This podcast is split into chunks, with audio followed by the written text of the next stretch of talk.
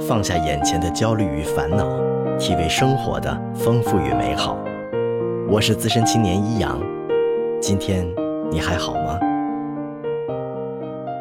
统一与中央大国是不同的历史概念。如果以历史上中国最大的疆域为范围，中国的统一时间是八十一年。如果把基本上恢复前代的疆域，维持中原地区的和平安定作为标准，统一的时间大致是九百五十年。那么，葛剑雄先生所区分的统一、分裂和分治，是在哪些条件下形成的呢？中国历史上的统一、分裂和分治，大多是诸方面条件综合作用的产物。但人们顺应历史规律，在扩大和巩固统一的范围、延长统一的时间和消除分裂的因素方面，能起很大作用。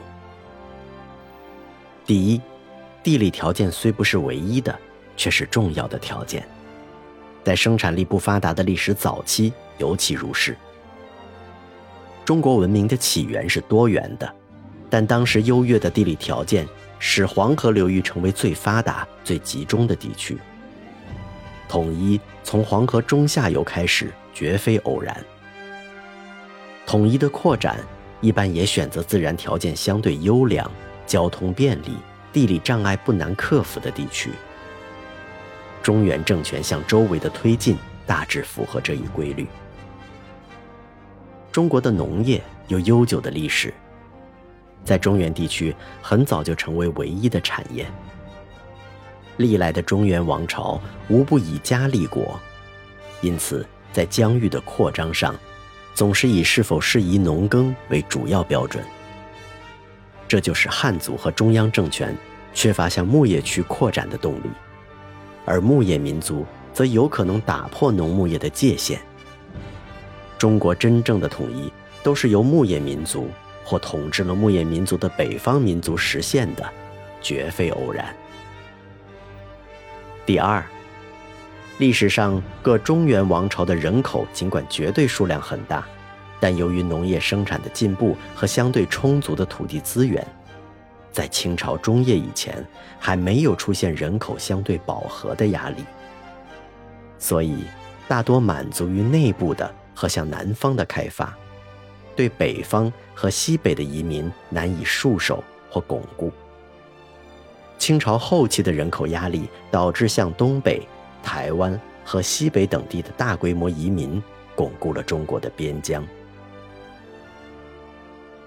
汉族相对先进的文化对周围民族产生巨大的吸引力。汉族对异族在文化方面的宽容，又促进了以汉族为主体的民族融合。军事上的征服者毫无例外成为文化上的被征服者。农耕区的扩大又使很多民族成为汉族的一员，因而汉族成为任何全国性政权的主要成分，成为统一的基础。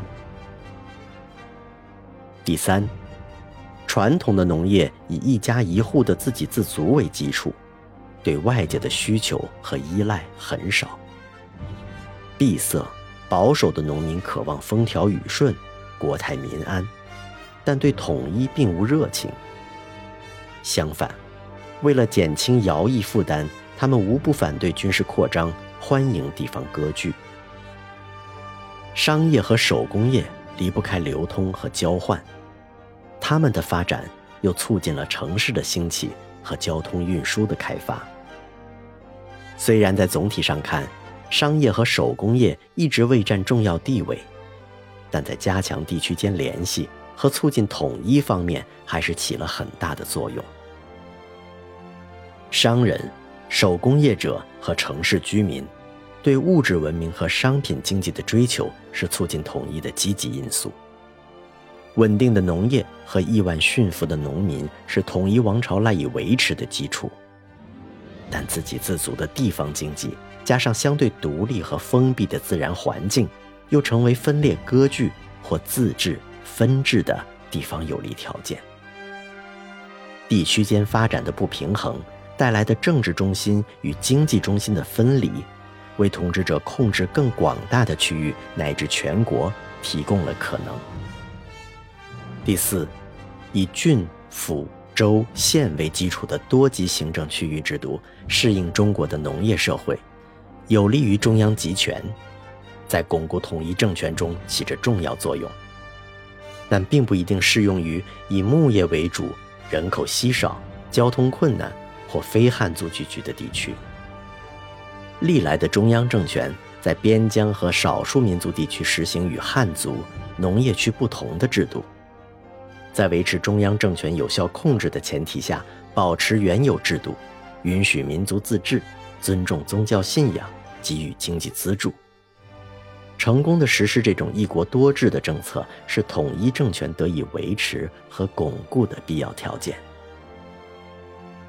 第五，尽管经济交流和文化传播对统一能起积极作用，但实现统一、扩展疆域和结束分裂的主要手段，还是军事征服或以军事实力为后盾的政治措施，往往需要付出相当沉重的代价。这些行动的结果，从长远的历史发展来看，大多是积极的，但在当时，往往会产生消极作用，引起当地民众的剧烈反抗；也有的结果完全出于偶然，无论当时或以后，均无进步可言。所以，历史上的天下分合大势，都是在地理、社会、文化、经济。行政以及军事等条件综合影响下逐步形成的。